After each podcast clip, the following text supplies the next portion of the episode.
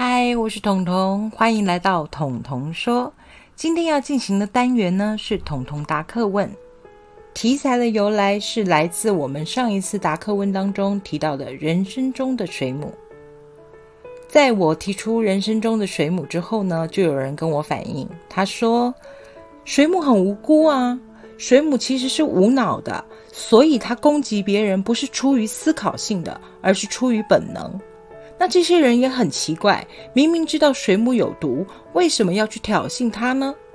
是的，我们今天要讨论的就是挑衅。挑衅这个词哦，经常让人感觉是有点负面的，好像有点不自量力的感觉。但我们今天来好好的探究一下，挑衅跟被挑衅的背后，又会有怎么样的想法跟故事逻辑呢？挑衅这件事情，就像明知山有虎，偏向虎山行。其实坦白说，我也不太理解为什么要有这样子的行为举止。经过一些讨论跟一些了解之后，我后来发现，其实挑衅的人跟被挑衅的人，很多时候是在一种不自觉的状态，也就是挑衅的人不觉得他在挑衅。被挑衅的人呢，也不觉得他被挑衅，但是旁观的人看起来，他们觉得有一种挑衅的行为，或者是挑衅的言行举止，这是一个认知上的问题。每个人的忍耐程度不一样，有些人觉得轻微的刺激对他而言就是一种挑衅。可是有一些人他会觉得我的忍耐程度够强大，我的忍受力够强，只要你不踩到我的底线，基本上我都可以无视这件事情，当做没有这件事情。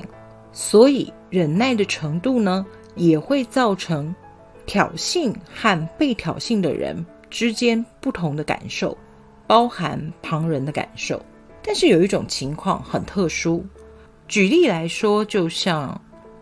在学校，你总是第一名，而某一天，全校的第二名呢，突然跃升成为了第一名。试问，你会感觉你被挑衅了吗？还是感觉你被挑战了呢？因为我觉得，在挑衅的过程里面，有一些自卑感作祟，也就是一般人常说的自卑反自大。在这里稍微解释一下。自卑是觉得自己没有那个能力，而自大是他其实没有那个能力，但他自认为有，也就是自我感觉良好。在自卑反自大的情况之下，常常就会出现一些挑衅的行为。但刚才我说的那个第二名挑战第一名的这件事情，在别人的眼中看来可能是一种挑衅，但在我的眼中看来，我觉得这是一种对于自我的挑战。也就是过激的行为呢，会造成挑衅的错觉；而适当的行为呢，它其实会是一个挑战的过程。这就是挑衅跟挑战之间最大最大的差异。刚刚说了。挑衅对很多人来说是一个负面的词汇，但如果我们把它想成是一种对自我的挑战呢？也就是我看到一个比我好的人，而我想要赢过他，基于我想要赢过他的立场，所以我挑战他。而我们不用挑衅这个词汇，挑衅这个词汇呢，在某种程度来说是不服气的，也就是我刚刚提到的自卑反自大。他可能觉得这个人其实没有别人想象中的那么好呀，我觉得我大可以超越他，于是产生一种过激的行为，就成为了挑衅。但是我刚刚说，其实如果我们把挑衅转换成挑战的话，它就会是一个比较正向的方向以及行为。在挑战的过程当中呢，其实你要挑战的也不是别人，是证明你自己的实力，证明你所相信自己拥有的那个能力。真的存在，所以大多数时间挑衅是被用来放在比较负面的过激的行为当中。可是挑战就会让人觉得有一种正向积极的感受。好，我们再回到为什么会聊到挑衅这件事情。刚刚说明知山有虎，偏向虎山行。那么你究竟是想挑衅还是想挑战呢？我很好奇这件事情，就像。武松打虎，到底是他真的想打虎呢，还是因为醉酒而壮胆，醉酒而胆大？这也是个很难解的谜题，至少在我来说是很难解的谜题。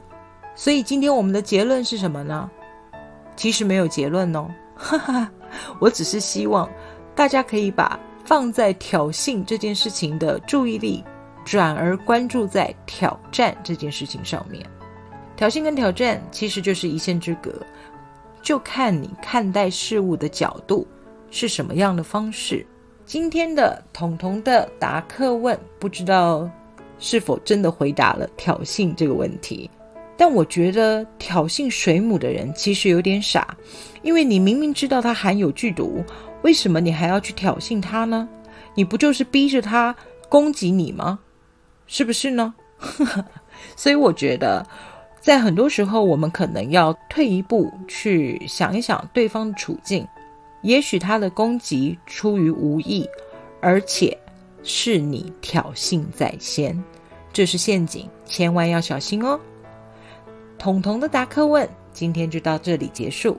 希望回答了你的问题。还有些什么想法吗？欢迎留言在留言板里面，我会尽量的用声音留下纸条，传送给你们。彤彤说：“我们下次见。”